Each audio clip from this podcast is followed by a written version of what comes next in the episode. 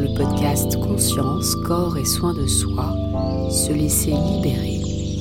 Ce podcast nous invite à nous comprendre nous-mêmes et à nous laisser libérer de ce qui cause notre mal-être afin d'atteindre le bien-être. L'épisode du jour est consacré à la vulnérabilité et à l'adaptation.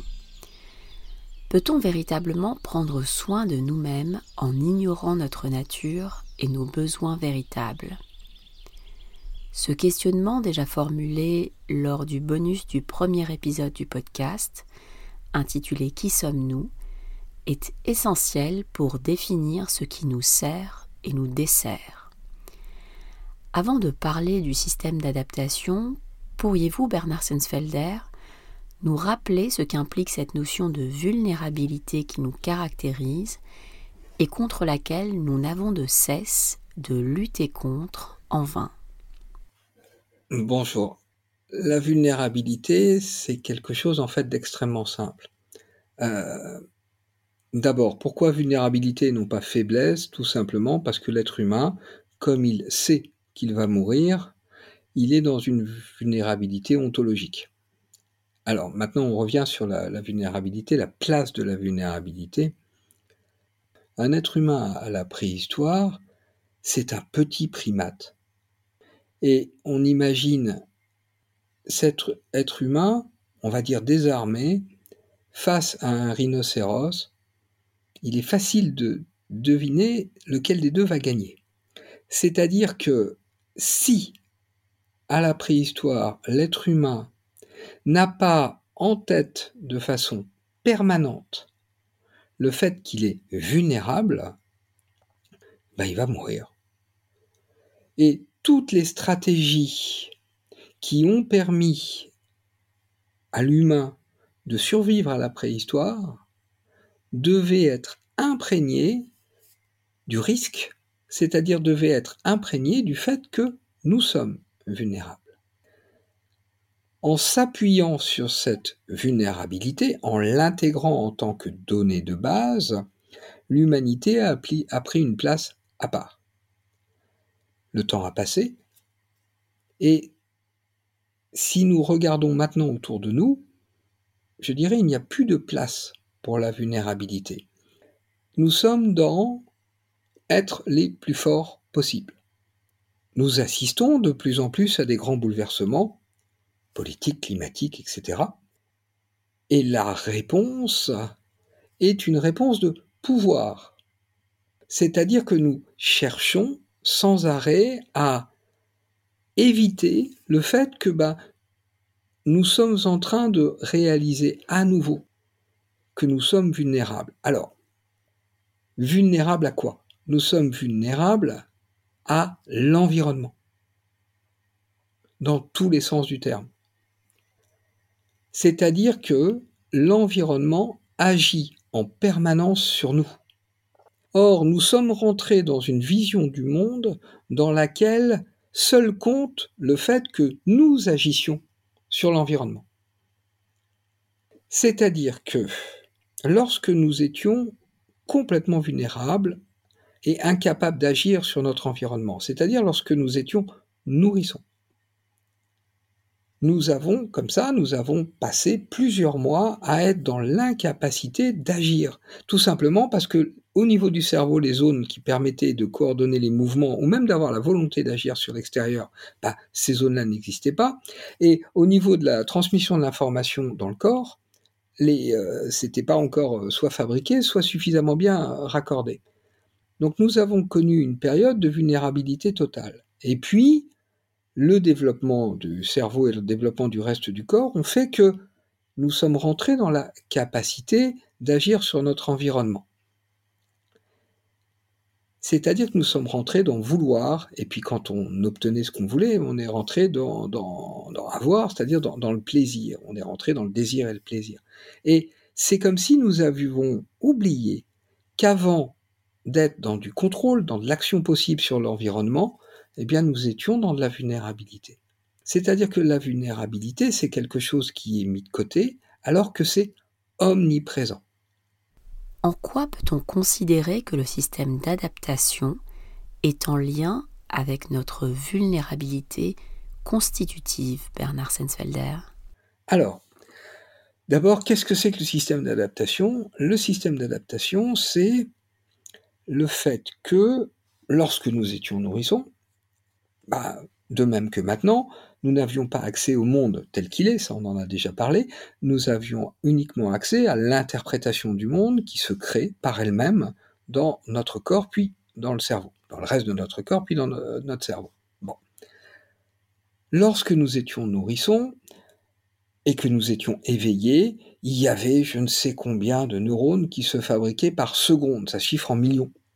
Et lorsque nous dormions, lorsque nous faisions la sieste, les neurones se connectaient. Il faut imaginer, je crois qu'un neurone est connecté à à peu près 10 euh, 000 autres neurones. Donc on s'endormait avec un cerveau qui était dans un état, et lorsqu'on dormait, le cerveau se transformait par lui-même, et donc lorsqu'on se réveillait, notre cerveau avait changé. Il y avait une nouvelle connexion, ce qui avait pour conséquence d'avoir changé la façon dont s'élaborait l'interprétation qu'on avait du monde. C'est-à-dire qu'on s'endormait dans une pièce et on se réveillait dans une autre. C'est des données toutes bêtes, c'est des données physiologiques, mais si on commence à réfléchir à ça, en tant qu'adulte, on se dit, attends, comment est-ce que j'ai fait pour supporter un nombre de fois incalculable de m'endormir dans une pièce et de me réveiller dans une autre? Moi, si ça m'arrivait maintenant, je ne sais pas combien de temps je, tiens. Ce serait sûrement insupportable. Or, nous l'avons tous fait. Alors la question, c'est ça. C'est comment est-ce qu'on a fait pour pas devenir fou, pour supporter ça? Et la réponse, elle est toute bête. On n'a rien fait. C'est-à-dire qu'on a laissé les choses se faire, on s'est laissé faire par les changements. C'est-à-dire qu'en fait, notre corps s'est adapté aux modifications. Nous nous sommes laissés transformer. Et c'est là que se trouve la vulnérabilité. L'adaptation, c'est le fait de se laisser transformer par son environnement. Le bébé passe son temps dans l'adaptation, passe son temps à se laisser transformer. Jusqu'à ce qu'il y ait ce dont je parlais tout à l'heure, c'est-à-dire la maturation du cerveau et la maturation du reste du corps, qui fait qu'il puisse commencer à agir sur l'environnement. À partir de là, on va passer à un autre plan. Alors ça se fait de façon progressive, mais au lieu d'être uniquement dans vulnérabilité et adaptation, je me laisse transformer par, on va rentrer dans le quelque chose s'est transformé, qu'est-ce que je peux faire? Comment je vais agir, c'est-à-dire comment je vais gérer le changement? Là, on est passé au contrôle, on n'est plus dans l'adaptation, justement. Et donc, pour qu'il y ait adaptation, il faut d'abord qu'il y ait vulnérabilité. Si on n'est pas dans cet abord du monde qui est je me laisse transformer, mon corps se laisse transformer, eh ben en fait on lutte.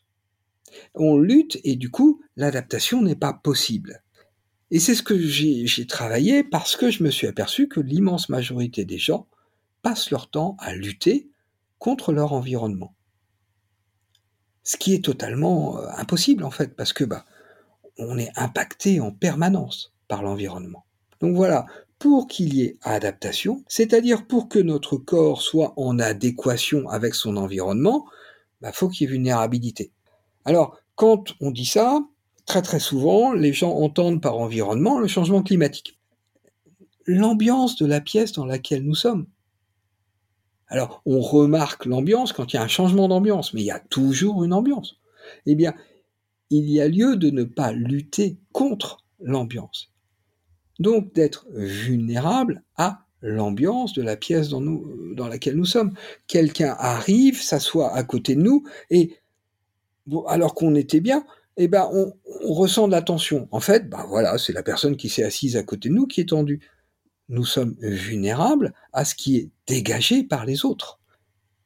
Nous sommes aussi vulnérables aux changements importants. C'est-à-dire que, bien, il y a un décès, eh ben, notre vie est changée, notre monde est changé. Adaptation. Une personne a une santé, euh, ça va bien, et puis on lui, elle a un petit problème ou elle a une prise de sang, etc., et on lui annonce qu'elle est malade. Adaptation. Cela suppose la vulnérabilité. C'est-à-dire, oui, je peux tomber malade n'importe quand. Oui, on meurt, etc. Divorce, etc. C'est-à-dire que les changements, il y en a tout le temps. Et il s'agit de laisser le corps se laisser transformer par ces changements. Donc il y a une vulnérabilité au monde qui est permanente. Et s'il n'y a pas cette vulnérabilité, si on est dans lutter contre le monde, c'est-à-dire sans arrêt essayer de modeler le monde à notre volonté, eh bien tout simplement, il n'y a pas d'adaptation. Et donc du coup, alors qu'on croit modeler le monde à notre volonté, on s'éloigne de plus en plus du monde. Et du coup, on va de plus en plus mal. le mal-être, dans ce cas-là, est un indicateur qu'on est en train de s'éloigner de la réalité. En vous écoutant, Bernard Sensfelder, la notion de vulnérabilité m'évoque celle de la perméabilité. Pourrait-on dire qu'être vulnérable revient finalement à être perméable à ce qui nous entoure? Tout à fait. Alors ça, ça peut choquer. L'autre jour, je discutais avec un collègue qui n'est pas inothérapeute, un thérapeute excellent, euh, et il parle d'une de ses patientes et il me dit c'est une personne extrêmement sensible, oui, et elle vient me voir parce que euh, elle avale toutes les tensions qu'il y a autour d'elle et du coup elle est sans arrêt dans du mal-être. Donc je vais l'aider à se construire une, une carapace. Ce qui part d'une très bonne euh, intention d'aider cette personne à ne plus souffrir. Mais je lui dis, le, le, problème, c'est pas qu'elle ressente. C'est très bien de ressentir. Ça veut dire qu'elle est connectée au monde. Le problème, c'est que ce qu'elle ressent réveille dans elle des tensions qui lui appartiennent. Et qui ensuite, du coup, font qu'elle ne se sent pas bien. Donc, le travail à faire, c'est pas une carapace vis-à-vis -vis de l'extérieur. Le travail à faire, c'est qu'est-ce que c'est que ces tensions qui se réveillent au contact des autres? Il s'agit de travailler dessus pour qu'elle puisse s'en aller. Alors, un collègue était, euh, surpris. Il me dit, mais justement, à, t'entendre, c'est bien qu'elle soit perméable. Ben oui, évidemment, parce qu'on est perméable. Simplement, elle le sait. Mais elle a dans elle, malgré elle, elle n'y est pour rien, elle a des choses qui ne circulent pas, elle a des choses qui sont bloquées, elle a des tensions dans les a etc.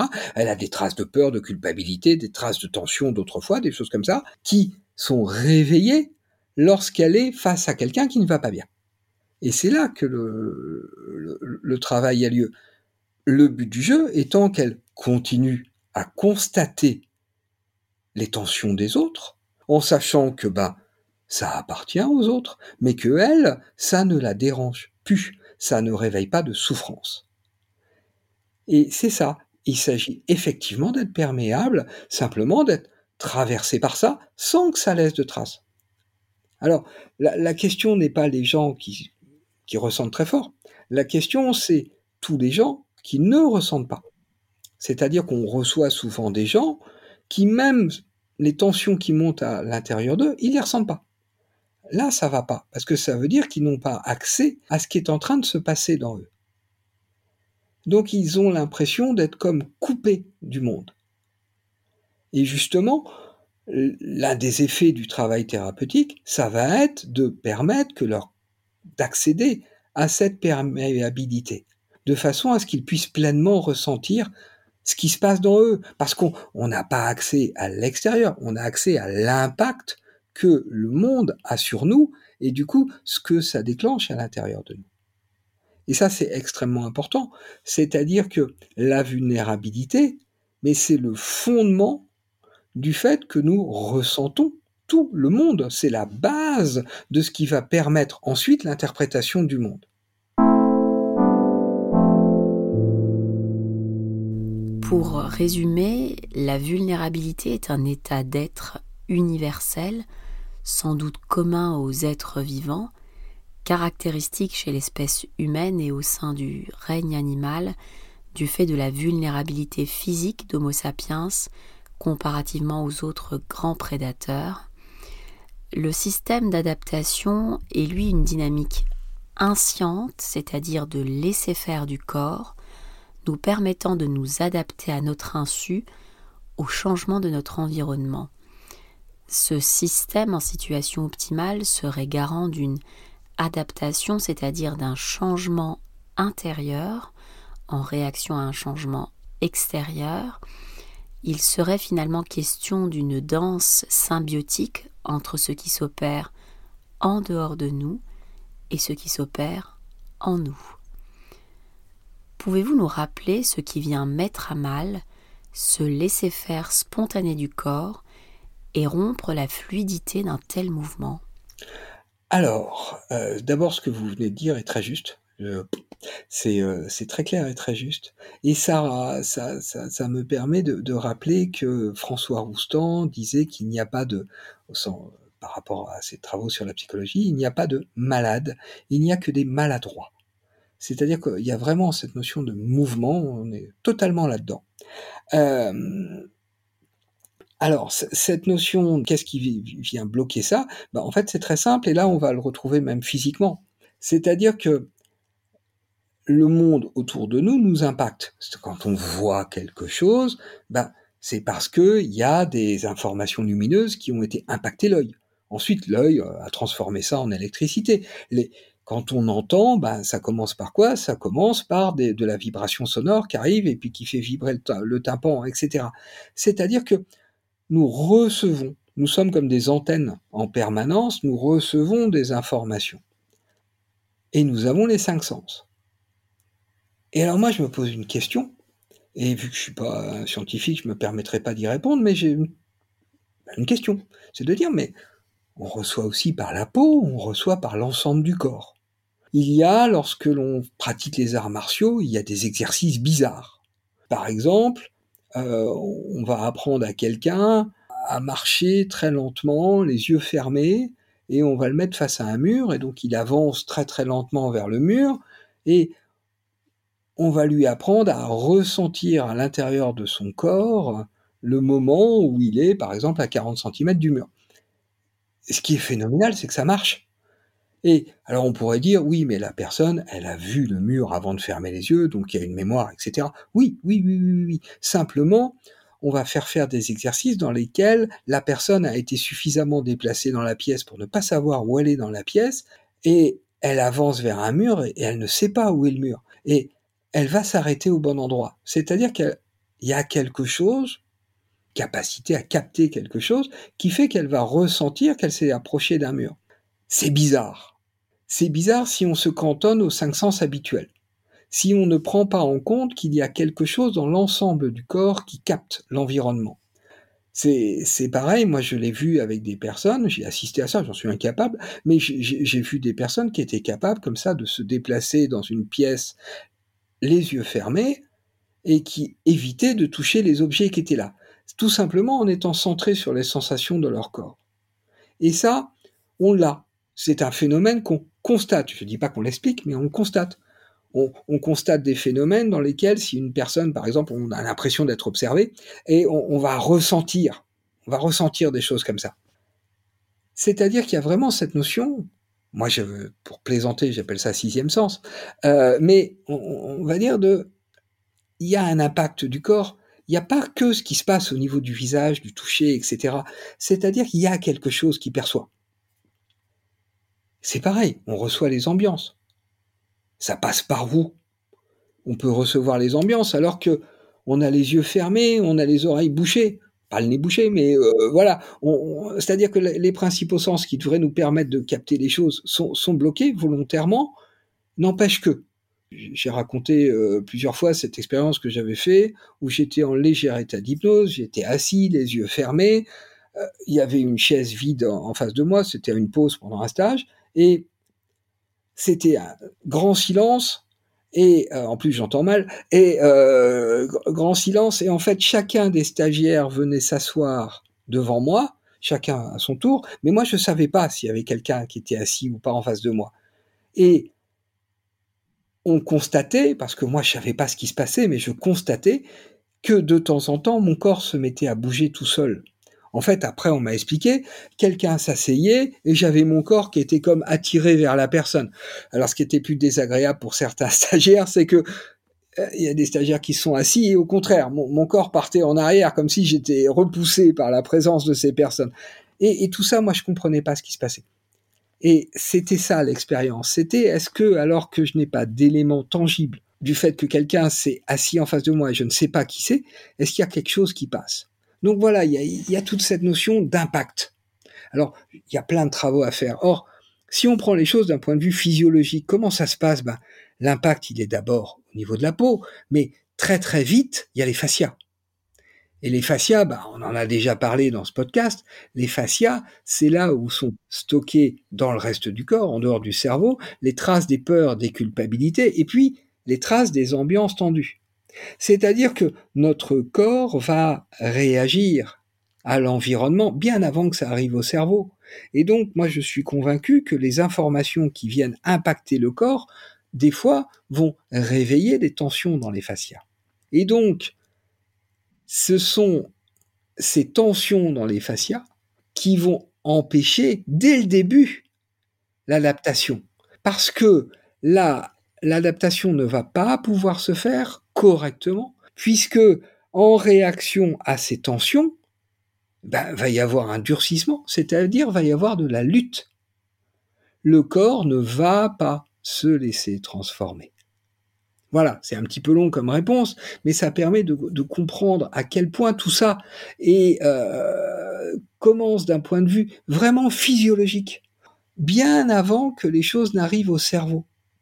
L'adaptation, l'échec de l'adaptation n'est pas le résultat d'un raisonnement, c'est dès l'arrivée des informations au niveau du corps, le corps, parce qu'il se protège, va lutter, parce qu'il a cru reconnaître quelque chose.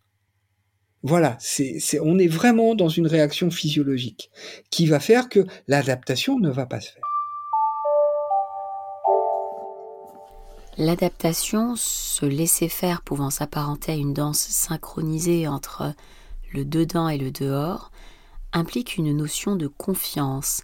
Il est aisé à partir de là de se figurer en quoi la peur de soi, de l'autre ou de ce qui arrive en dehors de nous peut figer ce mouvement de vie et en quoi l'amour, au contraire, vient le nourrir. Une telle représentation nous autorise à considérer que notre premier remède, universel, inépuisable et gratuit par-dessus le marché, serait l'amour, sous toutes ses déclinaisons et sans modération, peut-on considérer que nous sous-estimons les bienfaits de l'amour? Largement. Tout simplement, largement. Alors, euh, deux choses. D'abord, euh, je vais répondre un peu à côté, ensuite je vais répondre sur l'amour.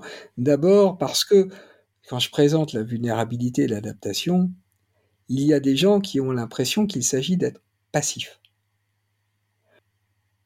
Adaptation, laisser l'adaptation se faire, et ensuite réflexion-action. C'est-à-dire, il ne s'agit pas de devenir amorphe. Il s'agit de laisser l'adaptation se faire dans le corps, de laisser le corps s'adapter, et ensuite, il y aura action. Mais une action qui sera donc adaptée au monde tel qu'il est. Et l'énergie de tout ça, c'est pour ça que j'ai fait cette boucle, l'énergie de tout ça, c'est l'amour. Dans un autre podcast, euh, j'expliquais la notion de on donne. C'est-à-dire qu'on aime, alors on donne. Or, nos actions, à la base, c'est là qu'elles se passent. C'est-à-dire que nos actions, à la base, sont portées par l'amour.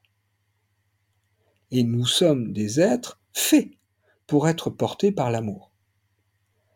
Voilà. Et l'adaptation, c'est la première étape dans l'élaboration du faire et du faire par amour. Ça, c'est la première chose. Et puis la deuxième chose, c'est un point de vue historique. C'est-à-dire que nous sommes dans une société qui est issue de, des Grecs, des Romains, etc., mais qui est une société chrétienne. Et la société chrétienne, à la base, elle repose sur l'amour. Le message du Christ est un message d'amour. Ce n'est pas un message euh, mièvre. C'est-à-dire que lorsque l'on lit les textes, le Christ, c'est quelqu'un qui est extrêmement exigeant, qui est capable d'être extrêmement violent dans ses propos, Mais derrière tout ce qui est dit, il y a de l'amour. Et ce n'est pas de l'amour euh, fleur bleue, c'est quelque chose d'extrêmement exigeant. Et le message qui, euh, résume ce, ce qu'il a transmis, c'est aimer les autres comme vous vous aimez vous-même. C'est-à-dire qu'il y a cette notion d'aimer les autres, bien sûr, mais de s'aimer soi-même. Et derrière ça, quand on lit Saint Paul, par exemple, il y a la notion d'agapé. Agapé, c'est l'amour que Dieu a pour les humains. C'est-à-dire que c'est un amour auquel on ne peut pas répondre, on ne peut pas donner à Dieu, on ne peut que recevoir. Et le message euh, chrétien à la base, c'est un message de gratuité du don. C'est-à-dire qu'on ne fait pas les choses pour obtenir en échange. On fait les choses juste parce qu'on aime. C'est tout. Et ça, c'est le message à la base. Et ce message est dominant au niveau des communautés chrétiennes jusqu'à Saint Augustin. À partir de Saint Augustin, il y a une espèce de bascule. C'est-à-dire que Saint Augustin va théoriser le péché original. Et en théorisant le péché original, il va introduire la culpabilité, c'est-à-dire que nous allons passer notre vie à essayer de rattraper le péché d'Adam et Ève, donc il va introduire de la culpabilité, et il va remettre l'enfer au goût du jour. C'est-à-dire que jusqu'à Saint Augustin, les chrétiens sont intimement convaincus, portés par leur foi, que grâce à l'amour du Christ, ils n'iront pas en enfer. Parce qu'il y a eu le Christ. Et à partir de Saint Augustin, on rentre dans une lecture des textes qui est différente, qui est attention, on est promis à l'enfer à cause d'Adam et Ève, et donc il faut faire les choses pour recevoir, euh, je dirais, la, la, grâce de Dieu, pour ne pas aller en enfer. C'est-à-dire qu'on va rentrer dans la peur. Non seulement la peur de la mort, mais la peur de ce qui va se passer après la mort. Et là, il y a, quelque chose qui bascule. C'est-à-dire qu'au lieu d'être porté par l'amour, on va être motivé par de la peur. Et du coup, énormément de gens vont rentrer dans un rapport à leur foi qui va être un rapport mercantile. C'est-à-dire que je vais être quelqu'un de bien pour pouvoir m'acheter une vie éternelle. Et ça, c'est une simplification, mais je pense que le, gros du message euh, sera compris. Mais sinon, on y est encore demain matin. mais cette, cette chose-là, elle va imprégner la société. C'est-à-dire que cette notion mercantile de je fais les choses non pas par amour, mais par peur. Je les fais pour essayer de rattraper quelque chose qui me dépasse. Et du coup, j'agis en me disant que si je suis quelqu'un de bien, il ne m'arrivera pas de tuiles. Eh ben, c'est basé sur de la peur. Et ça, évidemment, il y avait des gens qui fonctionnaient comme ça avant, mais ça a été théorisé à partir de Saint-Augustin et ça a imprégné la société. Il y a vraiment une bascule. Et ça, c'est vraiment fondamental parce que la, les, religions, euh, comment dire, la, chrétienté périclite, il y en a, il y a, beaucoup moins de, convertis, mais la société est complètement imprégnée par ça. C'est-à-dire que les gens vivent dans la peur et non pas dans l'amour. Alors, la notion de confiance, elle est très très complexe. Parce que moi j'entends souvent des gens qui me font je fais confiance à l'univers, je fais confiance au monde, etc. Oui, mais on va mourir. C'est-à-dire que faire confiance, oui, mais c'est accepter aussi. On y revient, la vulnérabilité. C'est pas du je fais confiance, comme ça je serai invulnérable. C'est je me laisse porter, je laisse l'adaptation se faire, donc les choses arrivent, mais en même temps, je réagis. Je réagis, mais en acceptant dans ma réaction que je ne contrôle pas. C'est-à-dire, je tombe malade. J'ai pas décidé de tomber malade. C'est comme ça. Je tombe malade parce que, comme tout le monde, je suis vulnérable. Bien. C'est comme ça. Adaptation. Je laisse mon corps s'adapter au fait que je suis malade.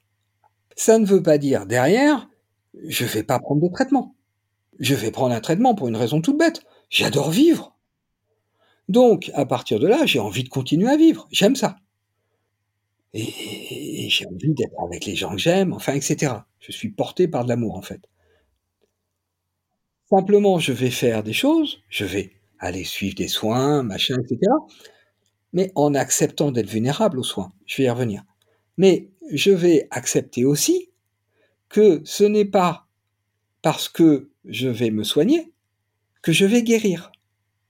C'est-à-dire que ce n'est pas moi qui décide. Et ça, c'est très très difficile.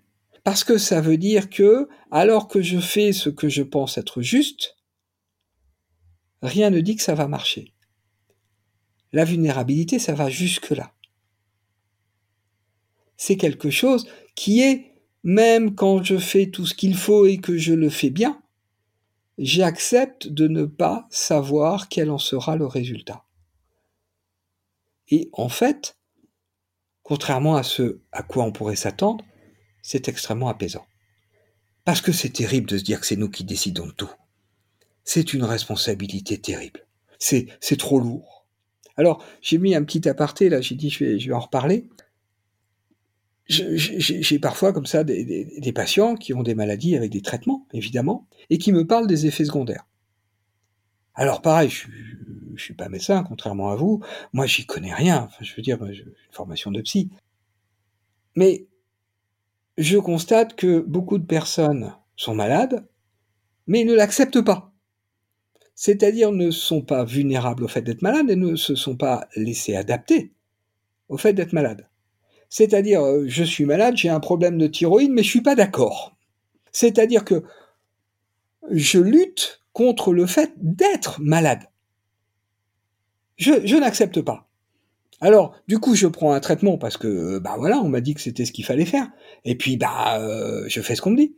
Mais, mais en fait, je suis pas malade avec le fait de prendre le traitement. Je suis pas d'accord avec le fait de prendre le traitement puisque à la base, déjà, j'ai pas accepté d'être malade. Donc, je vais pas laisser mon corps s'adapter au fait d'être malade. Et du coup, je laisse pas non plus mon corps s'adapter au traitement. Du coup, faut pas s'étonner qu'il y ait plein d'effets secondaires. Alors attention, il y a des effets secondaires aussi chez les personnes qui ont fait ce travail d'adaptation. Mais j'ai constaté plusieurs patients qui, une fois qu'on avait travaillé sous hypnose sur laisser leur corps s'adapter d'abord au fait d'être malade, et puis ensuite laisser leur corps s'adapter au traitement, c'est-à-dire laisser ce corps être vulnérable au traitement. On faisait une séance un mois après, il me disait j'ai plus d'effets secondaires. Maintenant, je supporte très bien mon traitement. Alors attention, encore une fois, ça n'explique pas tout, c'est pas la, encore une fois, vulnérabilité, c'est pas le, du contrôle, ça explique pas, euh, tous les gens vont pas dire, oh c'est bon, je me laisse adapter, il n'y a plus d'effets secondaires. N'empêche que dans certains cas, c'est spectaculaire. Pourrait-on entrevoir un pont ou une continuité entre l'adaptation et l'acceptation de ce qui se passe en dehors de nous? C'est ça, c'est pas une acceptation par le mental, c'est l'acceptation du corps. J'accepte d'y être. Et ça commence par quoi?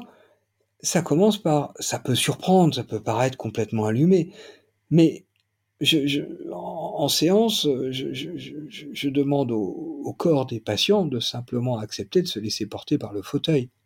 Ça, ça paraît tout bête, mais en fait, les, les gens constatent une détente, tout simplement parce que bah, à leur insu, il y avait quelque chose qui luttait contre le fauteuil. Ça peut surprendre, mais c'est là. Comment retrouver ce laisser-faire inscient et un système d'adaptation optimal finalement Laisser s'exprimer à travers nous notre nature fondamentalement aimante.